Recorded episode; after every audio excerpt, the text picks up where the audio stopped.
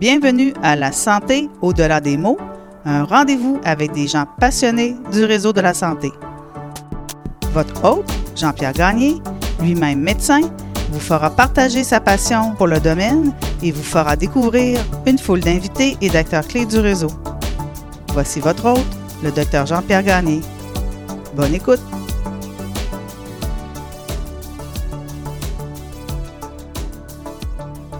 Cette semaine, je reçois Mme Marie-Claude Paré, présidente et chef de la direction de la Fondation du CHU de Québec. Après avoir travaillé chez Unilever et Loto-Québec, Marie-Claude a rejoint la Fondation en 2015. Elle y a amené sa vision entrepreneuriale. Au cours de cet entretien, nous discutons de son parcours, des enjeux liés au financement du nouveau centre hospitalier et de la place de la philanthropie dans la société québécoise.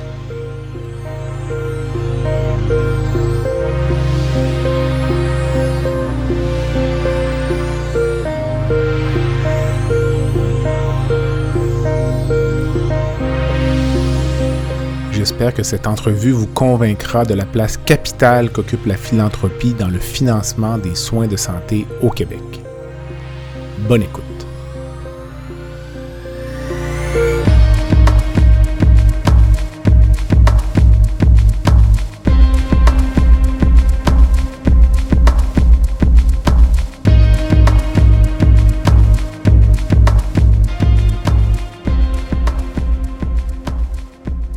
Marie-Claude, bonsoir. Bonsoir. Est-ce qu'on peut dire bonsoir Jean-Pierre? Bonsoir, oui, bien sûr, évidemment. Merci. Merci d'être prêté à l'exercice du balado La santé au-delà des mots. Euh, tu es donc présidente et chef de la direction de la Fondation du CHU de Québec. Donc, euh, on va mettre la table. Je vais te demander qu'est-ce qui t'a amené ici, donc, euh, dans ta carrière, là, avant l'Auto-Québec. Il y a eu Unilever ou Unilever? Ou Unilever, effectivement. Euh, écoute, moi, j'ai travaillé euh, dans le commerce de détail qu'on appelle. Donc, j'ai travaillé euh, à Montréal, à Toronto. j'étais, je devais m'en aller à Calgary. Donc, quand j'étais à Montréal, j'avais un poste de direction là-bas chez Unilever et je devais être transférée à Calgary. On avait regardé les maisons et soudainement est arrivée cette offre-là de venir prendre la direction générale de l'Auto-Québec pour l'Est du Québec. OK. Donc, L'Auto-Québec, oui. Mais revenir à Québec, oui. Avoir une direction générale, tu une direction générale, il n'y en avait pas des tonnes à Québec euh, à l'époque. Donc, euh, on a fait pourquoi pas. Les enfants étaient jeunes. Donc, on est revenu à Québec. Et euh, j'ai travaillé là presque dix ans chez, l'Auto-Québec. Mhm. Et euh, j'avais fait quand même le tour, pour être honnête. C'est un poste que j'ai toujours dit que j'ai fait, qui m'a amené à, être très impliquée dans la communauté. J'avais du temps pour le faire. Euh, les enfants étaient jeunes. J'ai toujours dit que c'était un moment parfait pour moi dans ma carrière parce que j'étais quand même plus disponible. Je voyageais beaucoup moins, donc mm-hmm. euh, j'étais là. Et mais j'avais besoin de, de, nouveaux défis. C'est un peu galvaudé, mais c'était vraiment, vraiment ça. Là. Je, suis une, femme qui, qui, aime les défis. Mm-hmm. Et j'ai eu cette offre-là d'un chasseur de tête qui m'a dit euh, il y a un poste de PDG pour une fondation. Alors, j'avais, avec l'Auto-Québec, fait quand même plusieurs conseils d'administration. Donc, je connaissais, euh, je connaissais les, les, conseils d'administration de fondation. J'en avais fait plusieurs. Je me disais, euh, une fondation, c'est une petite entreprise. Puis moi, c'est mm-hmm. ce que j'ai fait tout au long de ma vie. J'ai géré des petites entreprises. Alors, j'ai dit oui. Je me suis embarquée dans cette folie-là sans connaître tant que ça la Fondation du CHU de Québec, mais euh, me disant que c'était de gérer une belle grande entreprise. Les gens ont souvent une relation amour-haine avec euh, l'Auto-Québec, par exemple, ou d'autres euh, sociétés d'État, hmm. la, Société des alcools, là, c'est la SQDC, parce qu'on hmm. vend, c'est une source de revenus, puis en même temps... Mais je pense que tu as vu. Une source de problème, entre guillemets. Donc, euh, comment, comment vous gériez ça à l'interne? Ou... Euh? Bien, tu as vu aussi mon. Euh, tu as vu mes yeux, probablement. On le voit mm-hmm. pas peut-être dans, dans, dans, la voix, mais j'ai toujours eu un. J'étais à ma limite. Moi, j'ai géré la division de la loterie. Donc, tout ce qui était billets de loterie. Euh, c'était de la vente. J'ai géré des équipes. J'ai, comme je te dis, je me suis beaucoup impliquée. C'est comme ça que je l'ai vu. Euh, est-ce que je serais allée travailler dans les casinos? La réponse, c'est non. Est-ce que je serais allée travailler euh, dans le salon de jeu quand il est ouvert? La réponse, c'est non. Moi, c'était au-delà de mes valeurs. tu sais, des billets, des billets de loterie, des tirages, il y en a toujours eu. Fait que pour moi, il faut aussi être euh, réaliste. Tout à fait. Hein, Il y en a. On en a tous pris un jour dans notre vie. Mhm. On en fait, nous, une ici, une loterie à, à la Fondation. Euh, tout le monde en fait. Donc, pour moi, il y avait comme un cadre qui était quand même euh, correct. Mais je ne serais pas allée plus loin dans, dans le cadre. Ouais, Et, ouais, ouais. Fait que c'est comme ça. là. Je ne sais pas si tu, Non, si ben, si tu comprends fait- ma... ben, en fait, je suis tout à fait d'accord. Puis Ouais. en même temps, je me dis que s'il il y aurait du jeu avec ou sans l'Auto-Québec, Mais il y en avait, il y en aurait. il y en Euh, moi, j'en- serait je me moins suis- contrôlé. Exactement, mais ça l'était. hein. Moi, les gens de l'Auto-Québec, à l'époque, m'expliquaient qu'ils ont connu là, de ramasser, de reprendre les machines euh, à sous. Là. Ouais. Et effectivement, c'était c'était c'était pas la société d'État qui gérait ça, c'était le terrain. Alors, c'était pas... euh, Mm. Mais ce que j'ai entendu, par contre, de moins facile, c'est à l'époque de l'ouverture du casino à Montréal, j'avais entendu que ça avait été très dur pour notamment la communauté chinoise à Montréal, parce que ces gens-là, semble-t-il, aimaient beaucoup jouer. Et, les- et avant l'ouverture du casino, ils jouaient entre eux. mhm. L'argent restait à l'intérieur de la communauté, si tu veux. Là. Donc, Mm. peut-être si tu perdais 2000 dollars le vendredi soir, mais c'était peut-être le voisin d'en face qui l'avait gagné. Avec le casino, l'argent euh, disparaît. Donc, ça, dans certains cas, ça peut être plus difficile, mais le jeu serait là. euh, Mais le jeu serait là. Faut de pas, toute faut- façon, faut, c'est ça. faut pas se fermer les yeux, là, effectivement. Dis-moi, qu'est-ce que tu voulais faire quand tu étais. Quand Adolescente. Quand j'étais, ouais, c'est ça, merci de ne pas dire quand tu étais jeune, Euh, quand tu étais plus jeune. Euh, c'est drôle, je me suis arrêtée à cette question-là. Euh, je pense que moi, j'ai, premièrement, j'ai toujours été attirée par les groupes, les gangs. À l'école, j'étais sur le conseil étudiant, j'étais présidente de ma classe. Donc, il y avait toujours quelque chose où est-ce que je, je, je parlais, je performais. Je, et euh, moi, j'aurais été peut-être professeur. Alors, moi, professeur, euh, c'était, euh, ça a déjà été dans mes cartons. Mais en même temps, mon père était représentant pharmaceutique. Maman était ici à, à l'hôpital L'Enfant Jésus comme infirmière. Donc, euh, après ça, il y a eu comme la représentation. Être représentante, être dans le monde, bouger. Moi, ça me prenait quelque chose qui que j'allais bouger, que j'allais pas être statique. Euh, pour moi, c'était sûr que je serais pas dans le domaine de la santé pure. Là, mais euh, alors, j'ai comme pris le côté euh, plus de représentation, puis je je suis allée en administration. Puis là, j'ai j'ai fait toute ma carrière après ça en administration. Puis aujourd'hui, là, si tu pouvais d'un- en un clic de doigt changer de, de profession, tu, tu devrais faire quoi? Ben, tu vois, je pense que je retournerais, souvent je le dis, là, euh, je retournerais à l'enseignement. OK. Ben, retourner. J'irais à, ouais, l'enseignement. Ouais. Euh, J'aimerais beaucoup ça. De, je, je parlais à quelqu'un aujourd'hui qui me disait que son chum euh, a pris un poste au cégep, puis je me disais, Ah, j'aimerais tellement ça. Oui, j'aimerais ça. OK. Ouais. Ah, quand même. C'est bien ça. Te rappelles-tu, euh, ben, je me rappelle du changement de direction à la Fondation, parce que j'étais euh, à l'époque euh, en place déjà à Québec. Mais toi, quand tu as changé de l'Auto-Québec à la Fondation, te rappelles-tu de tes premières impressions, les premières semaines? C'est un changement radical, là? Passer d'une structure comme l'Auto-Québec à, à la philanthropie. Écoute, moi, sincèrement, j'ai souvent eu cette question-là et je le redis, pour moi, si je m'en venais dans une entreprise, une Mhm. entreprise philanthropique, mais une entreprise, ça veut dire une entreprise avec des objectifs, une entreprise avec, euh, avec euh, du personnel, avec une équipe, des ventes, parce que dès le départ, je me suis dit, OK, nous, ce qu'on fait à la Fondation, c'est qu'on vend des projets. On vend des programmes, on vend des projets, on vend de l'équipement, on vend ça à des donateurs. Mhm. Donc, pour moi, il n'y avait pas tant de changements que ça. Je, je- je continue à dire que je suis très à l'aise de ce que j'ai fait avant puis ce que je fais maintenant. Euh, pour moi, c'est encore de vendre quelque chose qui, qui pour, pour lequel je, je crois sincèrement puis je crois beaucoup. Quand je vais euh, voir euh, un donateur pour vendre un équipement, Mhm. euh, vendre un projet du NCH, c'est les c'est le moment que j'aime le plus. Aller faire un pitch, là, c'est le moment là, qui, me, qui me drive le plus. Puis plus le pitch est gros, plus qu'il y a des millions, plus j'aime ça.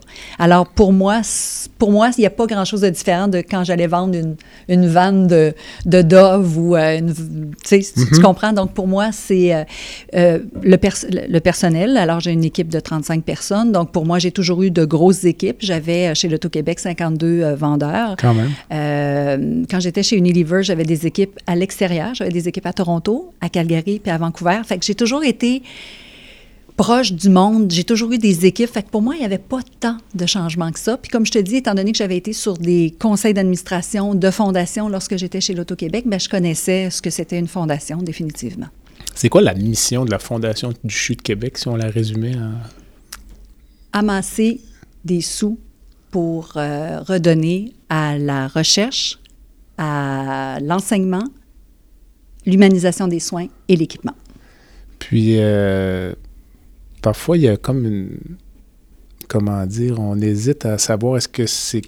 On ramasse de l'argent pour aller mettre de la plus-value sur l'équipement ou sur la recherche ou autre par rapport où on va ramasser de l'argent puis ça va être budgété dans le budget du centre hospitalier. Je ne sais pas si tu, veux, oui, je comprends. ma question? Oui, je comprends. Puis, euh, où est-ce qu'on se situe, mettons, euh, à ben, Québec dans le moment? Là, dans... Bien, en fait, c'est très intéressant parce que les gens ne le savent peut-être pas assez. Moi, je donne toujours l'exemple du parc automobile. C'est-à-dire que on a un gouvernement qui paye quand même des équipements, hein, qui paye. Euh, on, peut, on peut être fier vraiment de ce qu'on a, je pense, au Québec. Le gouvernement achète je vais, nommer une compagnie, là, achète des Honda. Donc, mhm. je pense qu'il achète des bonnes voitures. Ce pas des Lada. Il achète mhm. de l'équipement. Il fait des programmes qui sont de la nature des Honda. La Fondation, ce qu'elle fait, elle, elle achète des autos euh, de haute technologie. Donc, euh, mhm. vraiment des Acura, des Lexus, des, c'est ce qu'on achète. Et après ça, ce que le gouvernement est obligé de faire, c'est de garder son parc de Lexus. Il ne peut plus revenir à, au Honda. Il faut qu'il reste au parc de Lexus. Fait que c'est ça que ça fait la Fondation. C'est un effet de levier. C'est-à-dire qu'une fois qu'on a acheté l'équipement qui, qui, est nécessaire, qui est upgradé, qui est vraiment euh, quelque chose de haut niveau, bien après ça, le gouvernement, dans dix ans plus tard ou sept ans plus tard, quand c'est le temps de la, dans, de, de, de, de, la changer, il est obligé d'acheter un équipement de ce niveau-là. Est-ce qu'il peut arriver que le centre hospitalier, disons que vous avez financé un équipement en 2022, que le centre hospitalier vous revienne dix ans après pour refinancer la mise à niveau de cet équipement-là ou en général? Non. C'est un dossier qui est réglé? Exactement. C'est quelque chose qui est réglé, puis c'est, le, le, gouvernement qui prend cette, euh, cette part-là après ça. En tout cas, moi, c'est pas arrivé, là, puis c'est pas, pas dans, dans, les cartons. Les médecins sont souvent, tu le sais très bien, on est des gens impatients. Les médecins sont souvent un peu euh, impatients, insatisfaits, mm. parce qu'il y a un décalage entre la levée de fonds puis l'aboutissement d'un projet. Mm. Comment c'est géré avec euh, un centre hospitalier? Parce que les gens pensent que la fondation fait partie de l'hôpital, mais c'est... On est complètement indépendant. C'est complètement indépendant. On est complètement indépendant.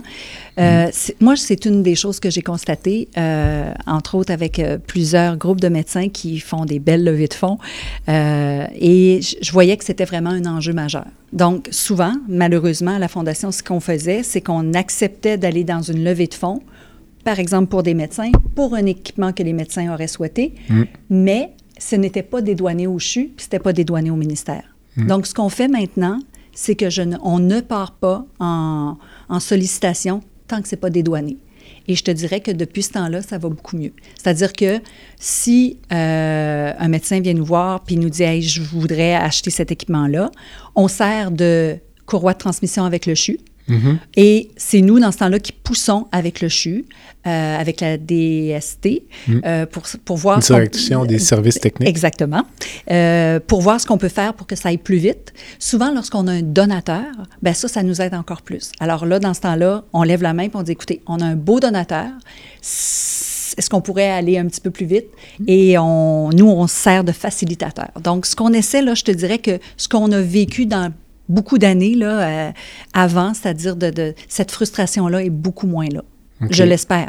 non, c'est ça. Mais en même temps, pour dédouaner un projet, souvent l'hôpital veut que les fonds soient disponibles. C'est là où tu dis qu'on essaie d'arrimer là, que. c'est ça. En fait, euh, effectivement. Que tous les astres se placent, si Oui, effectivement.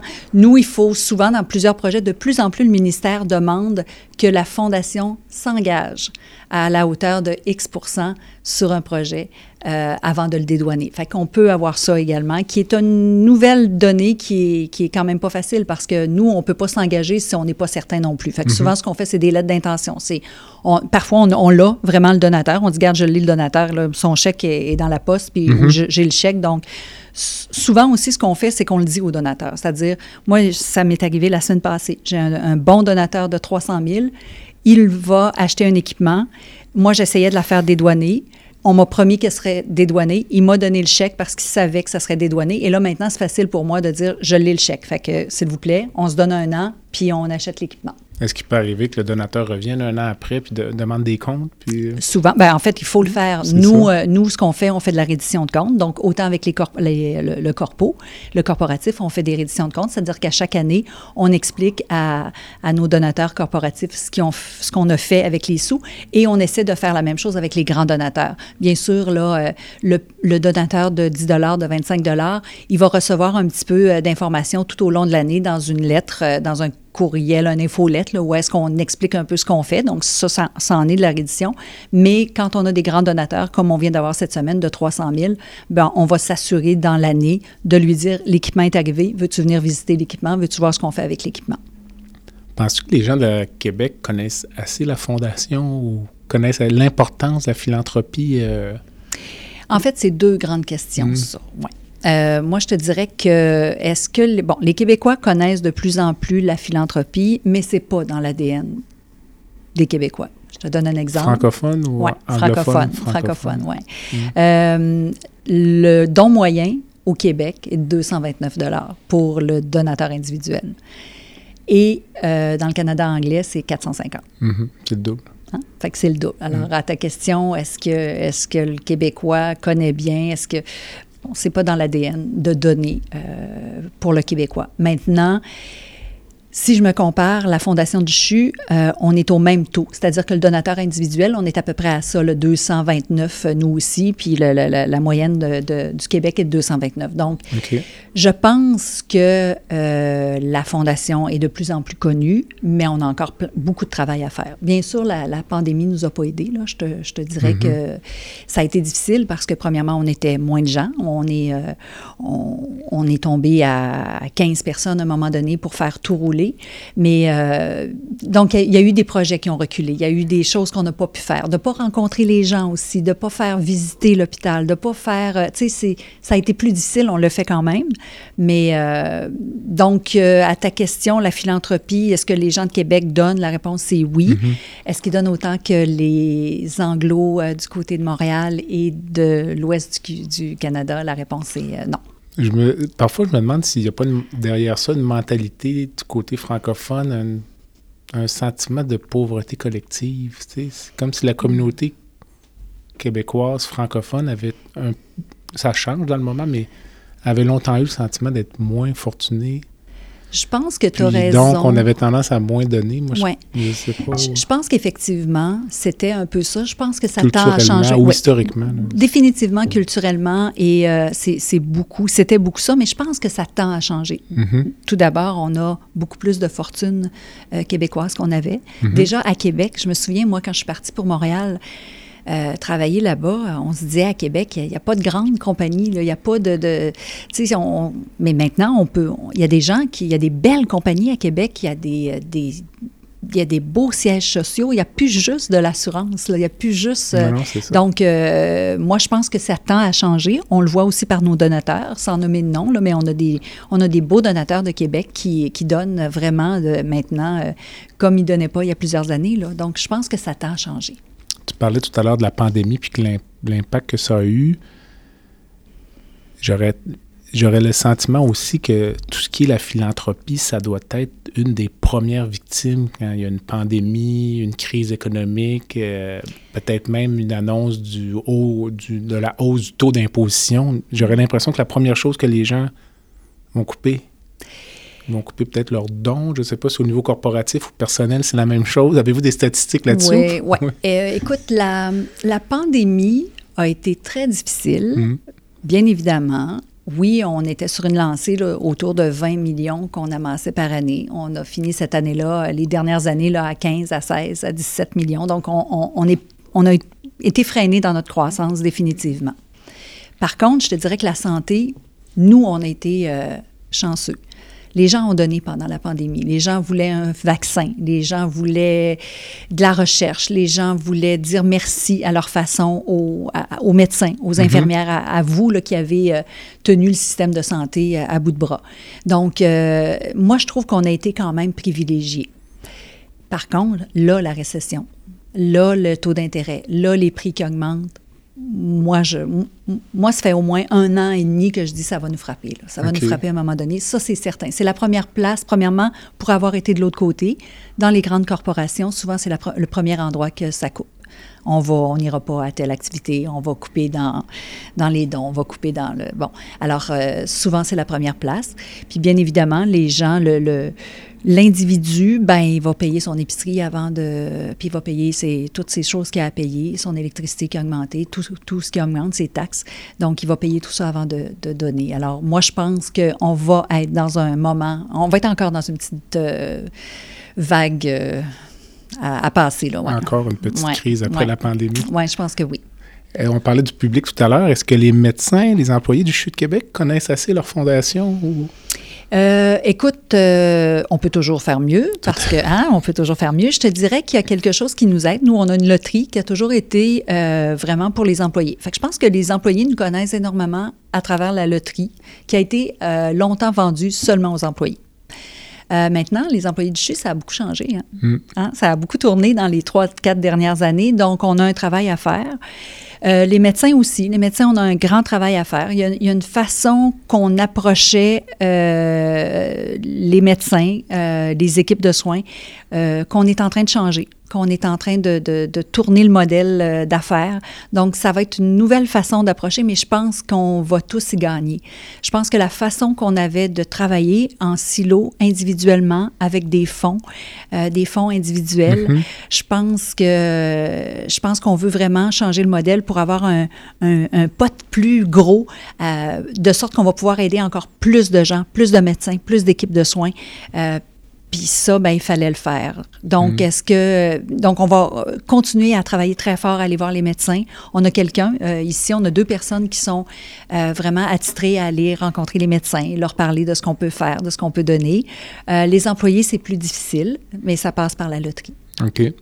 Les médecins, est-ce qu'il y a une catégorie de médecins qui sont plus faciles à recruter que d'autres? Parce que moi, je dois dire, moi, personnellement, quand j'ai commencé à travailler, je voyais moins la pertinence de la fondation ou de la philanthropie. Là. Donc, ça, c'est un aveu. Tu je connaissais à peu près rien. Puis j'avais le réflexe de penser qu'on mettait déjà suffisamment d'argent dans le système mm. de santé. Là, je me dis, ils nous en demandent encore plus, mais avec le temps, on finit par comprendre que ben, il, faut s'aider il faut pour aider les autres. exact. Euh, Écoute, euh, je te dirais qu'on a encore beaucoup de travail à faire mm-hmm. avec, euh, avec notre corps médicale. Mhm. Euh, les médecins donnent plus qu'il y a sept ans. OK. Euh, oui, définitivement, mais ils peuvent donner encore plus. Euh, mais il faut qu'ils y croient. Moi, je comprends. Je comprends, je comprends ce que tu me dis, en fait. mais ce n'est pas ma position actuelle. Non, non, non, non je le sais. C'est le sentiment que j'avais à l'époque quand on commence à travailler. Puis on se fait rencontrer par la fondation tout de suite. Puis on est là, ben Laissez-moi le temps de, m'asseoir. Oui, c'est ça. Mais, mais, je peux comprendre. Je comprends même qu'il y a des gens dans la population qui pensent comme ça. Mm. On a déjà, on paye déjà des taxes. On se fait souvent dire ça. Je paye mes taxes. Donc, mais avec ce que j'ai expliqué un petit peu plus tôt, c'est qu'on va pouvoir s'assurer d'aller aux endroits où est-ce que le ministère ne va pas. Exact. Donc, les médecins, au contraire, euh, de plus en plus, ce qui est le fun, c'est qu'on a des groupes de médecins qui donnent ensemble. Euh, par exemple, s'ils si, euh, veulent un équipement qui, qui, a été dédouané, mm. euh, ils vont se mettre ensemble et ils vont dire on va l'avoir notre équipement. Si on attend après le ministère, ben, le ministère va nous payer l'équipement qu'on ne veut plus, mais on veut avoir la Tesla ou la, comme je disais, le taux plus performante. Donc, ils veulent un équipement plus performant, mais ils vont chipper dans le pot. Mhm. Alors, de plus en plus, on voit ça des équipes de médecins. Et c'est ça que, que, Mathieu fait ici, c'est qu'il va rencontrer des groupes de médecins, puis il travaille à avoir un but commun, puis un projet commun. Hmm. Ça demeure, euh, selon moi, vu de l'extérieur, oui, le peu que j'en sais, mais ça demeure quand même un, un, enjeu qui est constamment renouvelé. Actuellement, il y a beaucoup de fatigue. Oui. les gens sont euh, un peu... Il y a beaucoup d'épuisement professionnel. Oui. Puis encore une fois, j'ai l'impression que ça doit être Malheureusement, encore une fois, la Fondation doit être une des premières victimes de ça. De, on a un, corps médical qui est épuisé, qui se fait solliciter. Euh, ben c'est oui, euh, tu as raison. Puis quand, quand lorsqu'il arrive quelque chose, euh, puis là, je ne donnerai pas d'exemple pour pas que mhm. personne se reconnaisse, mais quand il arrive quelque chose exact au CHU, là, mhm. effectivement, c'est souvent nous qui, qui payons. C'est comme si vous étiez les boucs émissaires, peut-être, à certains égards. Puis souvent, quelqu'un va dire, ben écoute, moi, je ne donnerai plus. Moi, c'est fini, je donne plus. C'est ça. Puis euh, nous, on est indépendants. Ben puis euh, souvent, c'est peut-être un programme de recherche, c'est peut-être euh, une infirmière avec qui tu as travaillé puis qui ne pourra pas aller suivre une formation. Tu sais, nous, on aide, entre autres, les formations. C'est une chose que, que je pense qu'on on a fait quand même pas si mal. Les, oui, les infirmières ont des formations, mais des formations à l'extérieur du, du- du Québec. Euh, le ministère ne paye pas pour ça. Donc, c'est la Fondation qui donne des bourses pour que les infirmiers et infirmières puissent aller se former parfois à l'extérieur, en Europe ou ailleurs, aux États-Unis. Euh, ben, un médecin qui donne, il pourrait donner pour ça, pour une infirmière qui va aller se former euh, ailleurs. Mhm. Donc, c'est pas anodin. C'est- Alors, c'est pas toujours. Je pense que ce qu'il faut travailler dans notre société, puis ce que j'essaie, ce qu'on essaie à la Fondation de faire très fort, c'est de travailler pour la collectivité. Mm. Et ça, c'est quelque chose qui est de plus en plus difficile. Mm.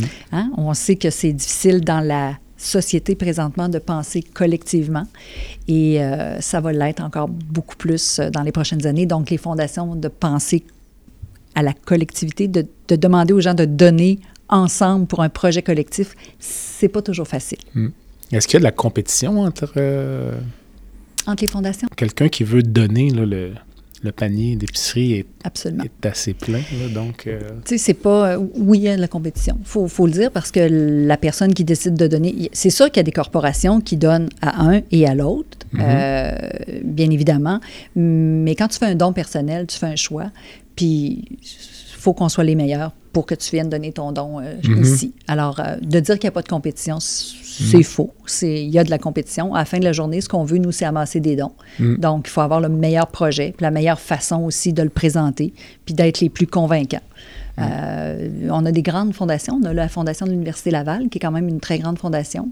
Donc, euh, l'hôpital Laval en est une, Centraide en est une. Donc, ce sont, ce sont tous des compétiteurs. Parfois, on travaille ensemble, par contre. mhm. Euh, ça peut arriver qu'on décide avec une fondation euh, de s'associer, par exemple, la Fondation des pompiers. Là, on travaille sur un projet où est-ce que eux vont chercher des sous, nous, on va mettre des sous, puis on va aller ensemble dans un projet. Donc, ça, ça arrive aussi Mhm. qu'on travaille ensemble. est-ce que parfois vous regardez ce que les autres fondations font, mettons comme à Montréal, pour avoir des idées? Euh, de, Ouais. de levée de fonds? Oui, euh, on regarde ce qui se fait. Euh, je te dirais qu'on a toujours eu dans notre plan stratégique qu'on essaie d'être innovant, performant, différent. Mhm. Donc, on essaie de faire les choses différemment. Euh, moi, on va regarder un peu ce qui se fait aussi euh, du côté euh, anglais.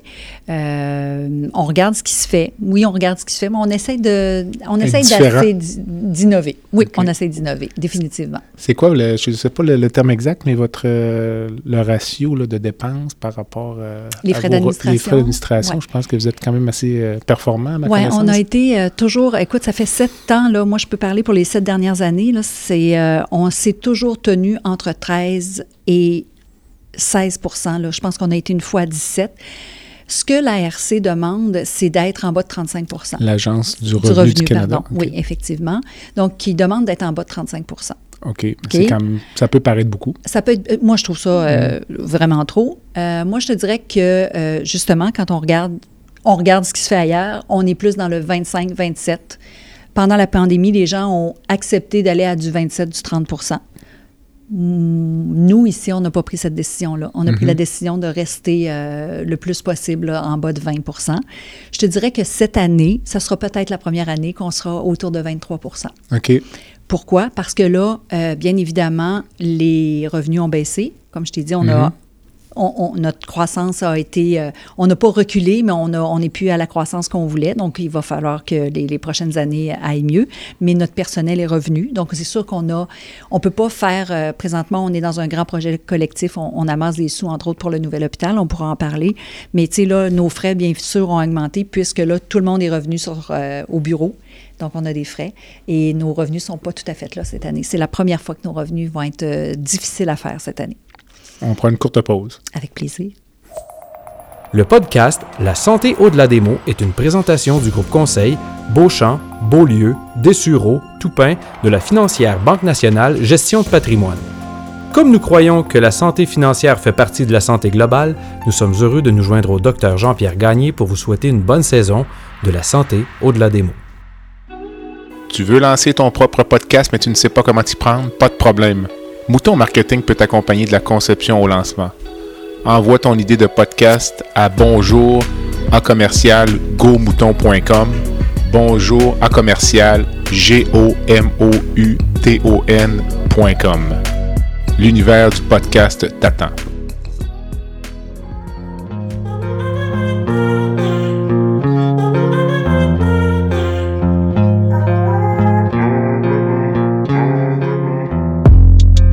Visitez le site web du balado à www.baladosanté.ca au b a.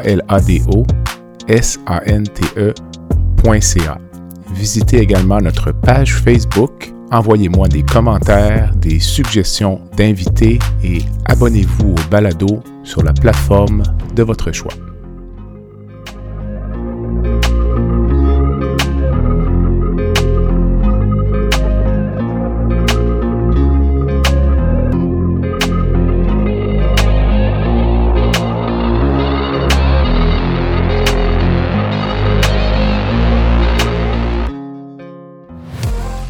Marie-Claude, quand tu es entré en fonction, euh, à ma connaissance, le timing était à peu près là, au moment où le, Oui, le ça, je m'en projet du. NCH avait pris son envol, puis euh, ça venait avec une bonne commande pour la fondation. Là, si tu me parlais un petit peu de l'implication du, euh, de la fondation dans le NCH, puis ce sera en même temps ta minute publicitaire pour inciter les gens À donner. à donner, parce qu'on achète dans le fond euh, pour le futur, hein, pour les soins de santé, pour euh, des dizaines d'années à venir. Tu me posais la question tantôt, te souviens-tu? Ben oui, il y a une des choses que je me souviens. Euh, oui, je suis rentrée. Oui, j'ai fait une semaine, deux semaines, trois semaines. Puis il y a quelqu'un qui a levé la main. Dans tout le début, là, je me souviens, c'était Madame Bourdon euh, à l'époque, la PDG du CHU, qui me dit, oh, by the way, ben, il faudrait que vous vous engagiez pour 60 millions. En fait, c'était déjà dans les coffres. Et euh, ben là, le ministère demande à ce que la Fondation s'engage dans le nouveau complexe hospitalier euh, à financer 60 millions. Euh, là, j'arrivais. On était à la fin d'une Là, campagne. tu venais de jeter tes clés de l'Auto-Québec. Ouais, là, il était trop tard. Euh, mon fonds de pension était transféré. J'avais plus de fonds de pension. Euh, il était trop tard. Donc, Grosse commande. grosse commande. Puis surtout qu'on était en. La, la fondation de- venait de terminer une grande campagne OK. de plus de- d'une centaine de, de millions de dollars. Donc, je me disais, attends un petit peu, là, on peut pas retourner. On, on- on vient de finir, là. On, vient, de- on va finir. En fait, on finissait. On peut pas retourner voir les gens parce qu'on on le sait, une- quand tu fais une grande campagne, ce sont des engagements. Les gens s'engagent à donner sur plusieurs années.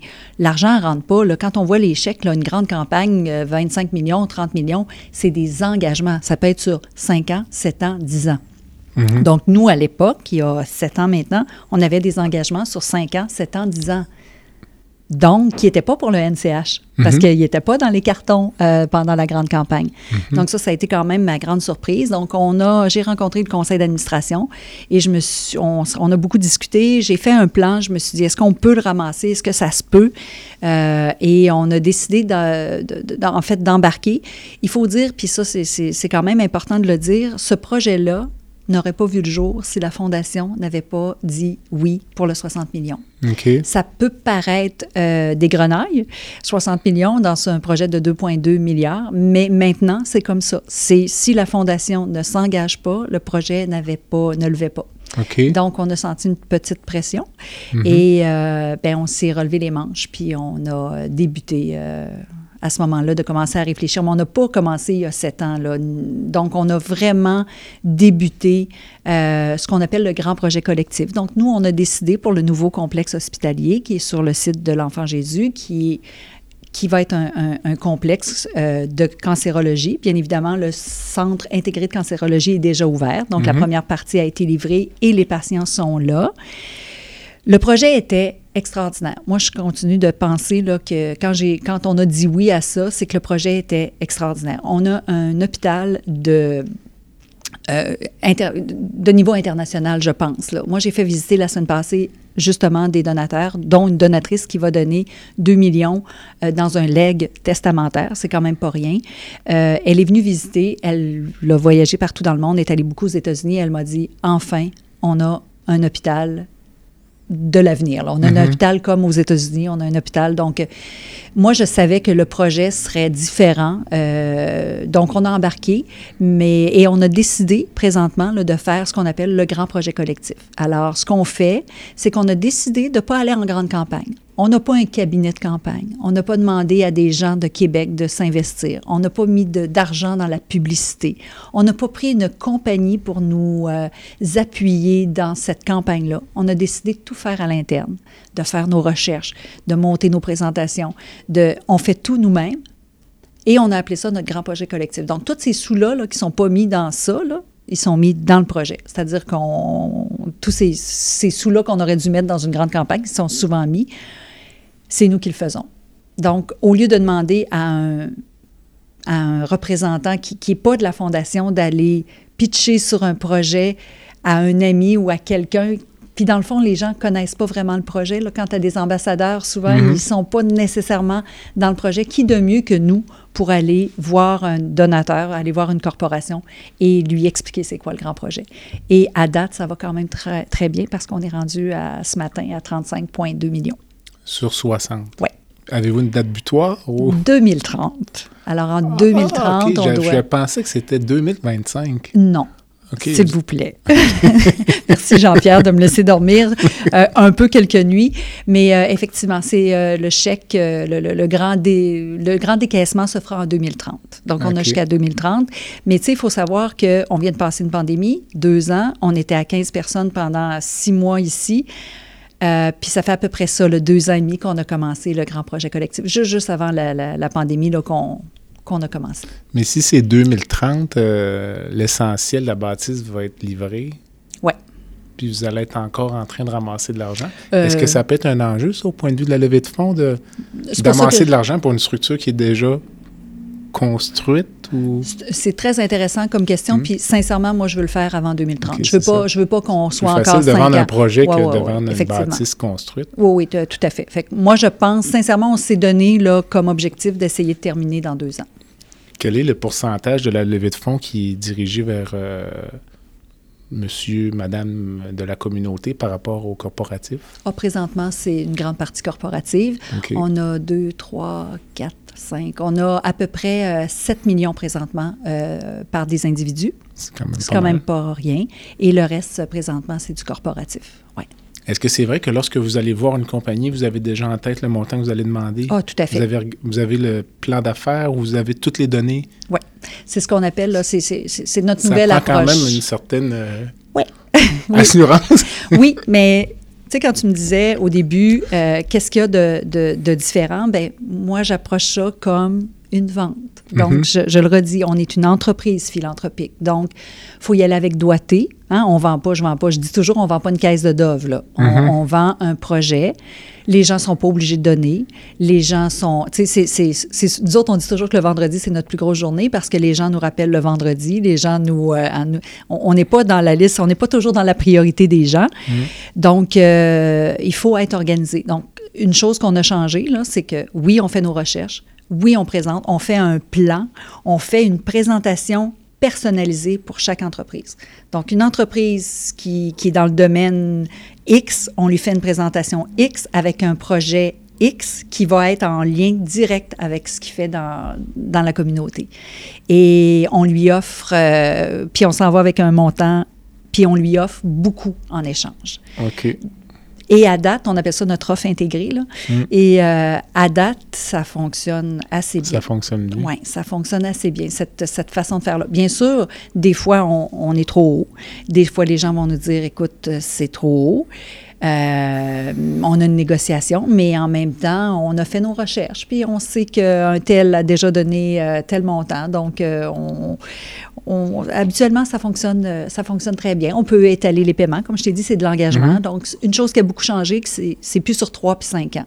C'est plus du 5 puis du 7 ans. OK. J'avais l'impression, ou j'avais déjà entendu que parfois certaines compagnies choisissent une cause, puis c'est un petit peu un rempart contre euh, Contre les autres. fondations. Oh, oui, donc, absolument. Vous les approchez, ah, nous, on donne déjà, mettons, euh, à la santé mentale, par exemple. Mm. Là, Mais on le sait, on n'y va pas. OK, Ça sert à rien. On ne perdra pas notre temps. Euh, effectivement, il y a des. On le sait, là, par nos recherches, on sait que une compagnie euh, je, je donne l'exemple de l'Auto-Québec, nous autres, c'était euh, pour la culture. Fait que moi, je sais que présentement, je ne vais pas les voir, ça ne sert à rien, c'est encore la culture. Mhm. Alors, donc, que- quelqu'un qui serait sur la santé mentale, ben si jamais dans notre grand projet, il y a quelque chose qui est santé mentale, là, je vais le... Alors, je vais toujours, là, euh, je vais dire le mot euh, anglais customisé, là, je vais toujours faire ça pour l'entreprise et là, on va trouver ce qui va vraiment lui parler. Sinon, on n'y va pas. Parce que tu as absolument raison. Ça, c'est la grande difficulté maintenant.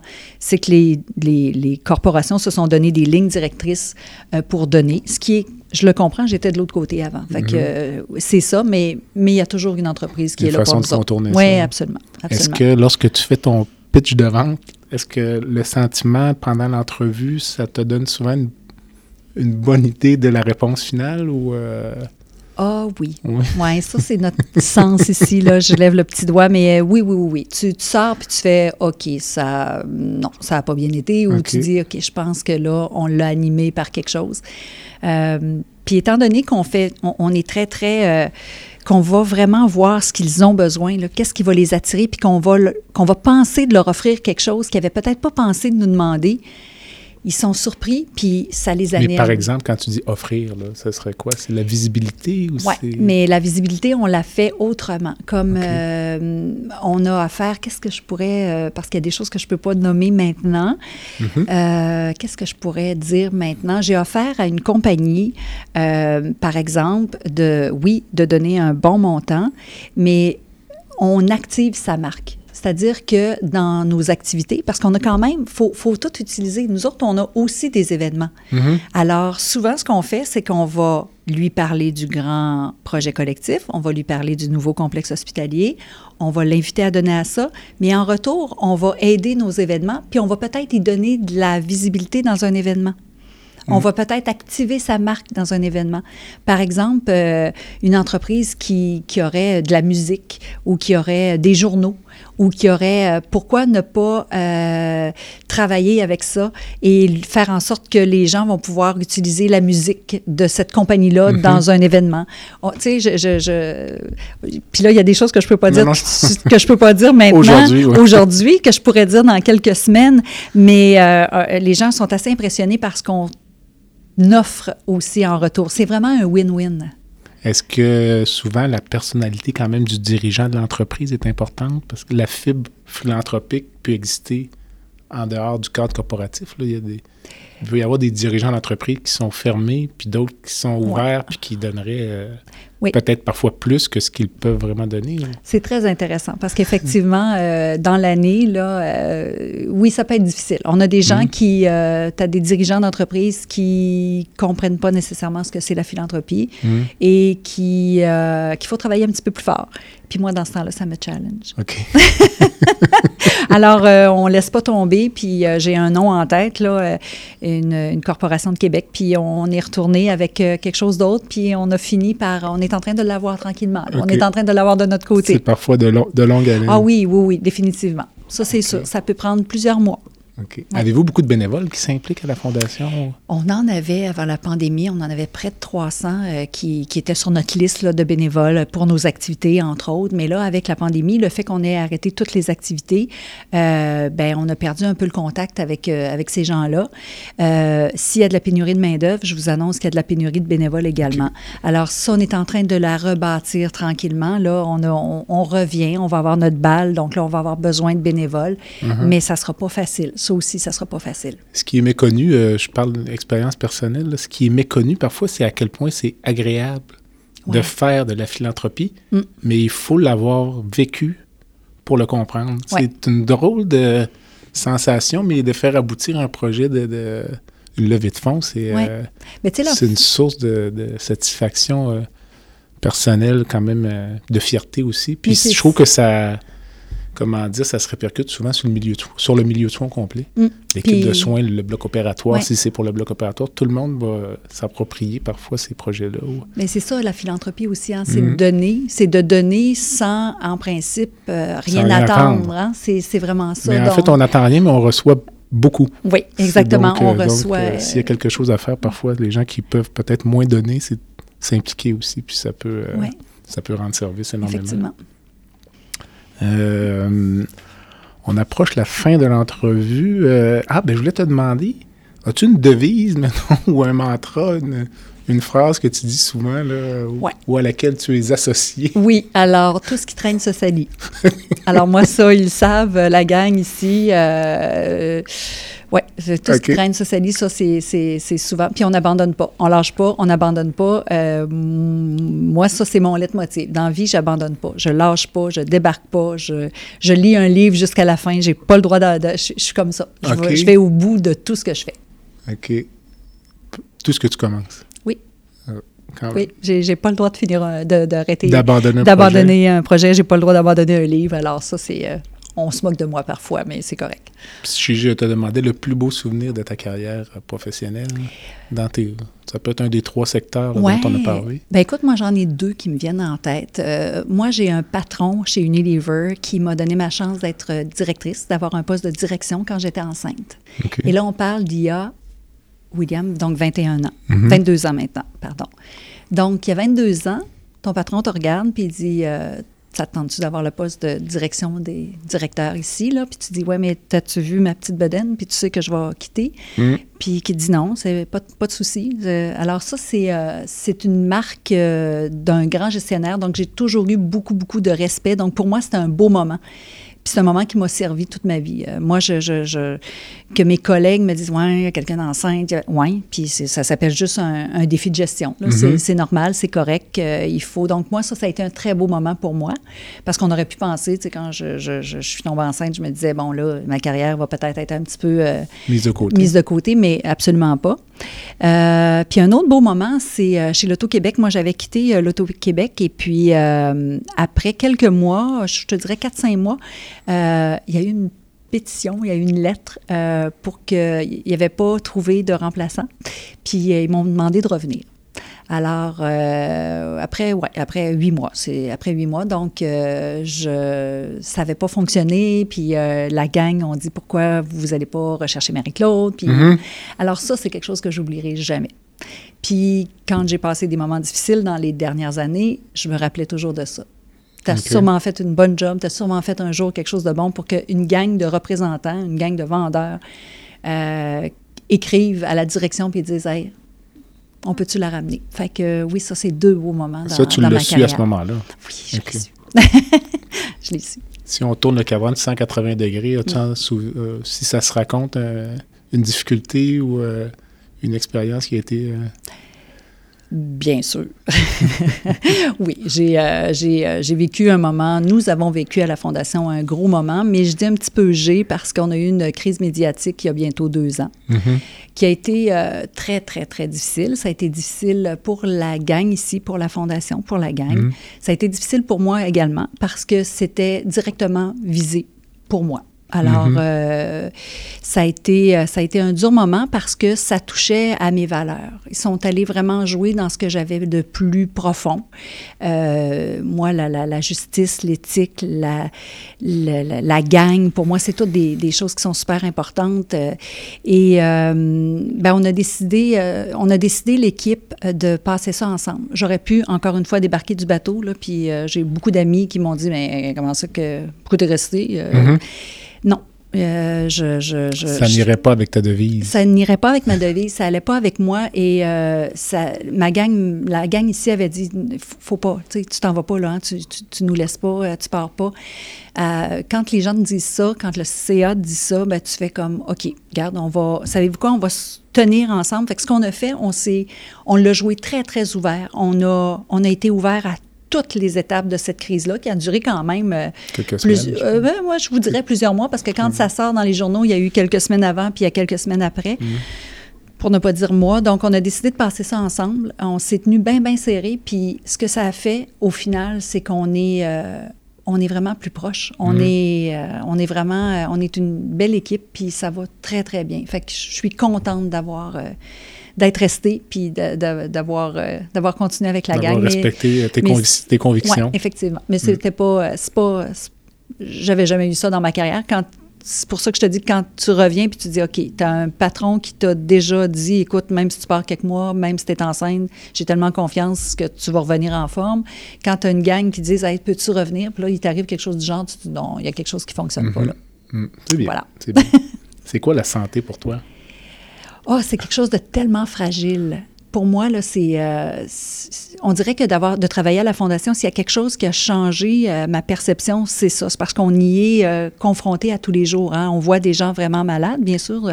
Le CHU est un hôpital, est un centre spécialisé. Donc, on voit des gens vraiment malades. hein. Donc, pour moi, c'est, c'est la fragilité et c'est d'y faire tellement attention, mais que même si tu y fais attention, elle peut basculer n'importe quand. Fait que pour moi, la santé, c'est un peu ça. C'est quelque chose qui t'a été donné, mais qui peut être enlevé assez facilement. Mais tu as quand même. faut quand même que tu y fasses attention. Si tu peux y donner un petit coup de main, là, euh, tu peux y donner un, un petit coup de main. Il faut que tu le fasses. Moi, je pense que les gens ne font pas assez attention à leur santé. Mais je pense que c'est culturel. On parlait tout à l'heure de la Ouais. culture du don, Oui. mais il y a la culture de la, De la santé, santé. je pense. Ah, c'est intéressant. Je pense que les gens tiennent à la vie, mais ne tiennent pas nécessairement à la santé. Oui, effectivement. Puis moi, je- j'en euh, suis vont très comme consciente. pousser la machine, euh, puis là, quand la machine brise, ben là, on, on veut se faire soigner. Puis on les veut gens vont être en vie, mais parfois, Mm. la qualité de vie, ça... Puis tu sais, de pousser Ça la machine. Oui, exactement. Puis pousser la machine, c'est une chose. De ne pas faire attention aussi. On Mm. dirait que les gens ne sont pas prêts à faire certains sacrifices. Mm. Euh, J'aimerais ça aller au bout d'un sac de chips. Moi, je serais capable. Je te l'annonce. Je serais capable de manger un gâteau au chocolat au complet, mais je ne le fais pas parce que Mhm. c'est pas bon. Mm. Euh, je fais attention à ma consommation d'alcool. Je fais beaucoup, beaucoup, beaucoup de sport. C'est ça. Mais il y a, il y a- c'est ça, faut, faut y faire attention. C'est, c'est tellement fragile. Puis moi, je ferais pas, euh, je ferais pas de gestes aussi qui, je, je ferais pas de gestes qui, qui, qui, qui, qui utiliserait, euh, qui, qui seraient en- contre ma santé. Euh, C'est ça. Je- Il y a plein de choses que je ferais La pas. fragilité, Oui, exactement. c'est bien. Alors, euh, là, on approche vraiment la fin. Il y a toujours une petite section baguette magique. J'aime bien Mhm. terminer comme ça. Règle générale. Alors, moi, je te la donne. On est face à face. Puis, je te laisserai changer une chose dans le système de santé. Ben, Aujourd'hui, en aujourd'hui- 29 novembre 2022. Euh, moi, je souhaiterais qu'on ait plein de petits nouveaux complexes hospitaliers. Qu'on ait la chance de pouvoir changer, là, de pouvoir rénover, de pouvoir avoir d'autres nouveaux complexes hospitaliers. OK. Si tu me donnais une baguette magique, là, je te dirais ce que je suis en train de voir là, sur- au, au Centre intégré de cancer, là, puis ce qui est en train de se faire construire, j'aimerais donc ça qu'on soit capable d'en construire d'autres. Ça va passer par des choix de société, je Et pense. voilà. Et là, ça serait un autre euh, Ah, podcast. Deuxième balado. Balado. Et euh, si je reprends la baguette, je te laisse rencontrer une personne dans le monde, vivante ou décédée, pour faire Euh, une randonnée de vélo ou prendre un Ouais, verre de vin, C'est ça. ou les deux. Ou les deux. Bien, il y en a une qui serait probablement pas en vélo, ce serait Jeannette Bertrand. OK. Euh, Madame Bertrand, pas pour son féminisme, des, euh, féministe, euh, pas juste pour ça. C'est vraiment parce que c'est une femme qui, qui est allée ailleurs, qui a innové, qui n'a pas eu peur, qui a, qui a avancé dans des chemins qui étaient qui n'étaient pas dessinés pour elle. Puis, euh, oh mon Dieu, que j'aimerais ça la rencontrer, cette femme-là. Puis, ma deuxième, qui est dans les dernières années, euh, c'est Sophie Brochu. C'est drôle, on l'a vu un petit peu plus dernièrement, mais je me souviens d'avoir vu une entrevue juste avant de passer mon entrevue euh, pour venir à la Fondation. Je l'avais vue euh, à la télévision, je l'avais vue en entrevue, puis cette femme-là m'avait énormément inspirée et elle continue de m'inspirer. Parce que c'est une femme qui, c'est pas une femme de pouvoir, c'est une femme de collectivité, de choix de société, qui va pas, euh, elle va pas faire des choix pour elle, mais elle va les faire pour l'entreprise pour qui elle travaille. Elle va le faire pour la société, pour la collectivité. C'est, euh, pour moi, ça, c'est, euh, c'est une influenceuse. Donc, pour moi, c'est, euh, Deux choix, c'est, ouais, effectivement. c'est bien. Je ne te demanderai pas quelle fondation tu supportes. Alors, Parce la que- Fondation du CHU, mais je suis souvent, euh, je suis ouverte aussi, euh, je sais, je sais ce que c'est. Alors, quand on m'approche pour d'autres fondations, euh, je donne aussi, là, OK. je donne pas des grands montants Ah comme oui, je donne ici à la Fondation, parce que quand on, on croit ce qu'on fait, on donne ici aussi. Mais, mais ça m'arrive tout à fait de donner parce que, parce que c'est important. Puis ça Mhm. fait partie de, de mes valeurs. Alors, Alors, il manque combien d'argent pour le nouveau NCH? là? là, on est à 35 pour Il 60. manque 25, Ex- un 25 petit peu, ouais. millions. Les gens qui veulent donner, je mettrai le- l'adresse du site web sur les pages de balado. Effectivement. On a sûrement un beau projet. Là. Euh, je- vous seriez, euh, je suis sûre que quelqu'un qui veut venir le visiter, je pense que quand Mhm. on le visite, on voit ce que c'est, puis on a le goût de donner. Une dernière pensée avant de, avant de nous quitter? Ou... Bien, en fait, euh, tu en as parlé un petit peu tantôt. Je pense que euh, tous les gens, quand, tu fais du bénévolat, quand tu fais des dons, quand tu... Je pense que tu peux vraiment être qu'une personne meilleure, puis tu peux... Ça, t'apporte tellement que j'invite les gens à... J'invite les gens à faire du bénévolat. J'invite les gens à donner. Euh, on en a besoin. Et c'est certain qu'on a un beau projet pour, pour quelqu'un qui veut donner. Super. Merci. Marie-Claude, merci beaucoup. Merci à toi. Bonne soirée. Bonne soirée. À bientôt.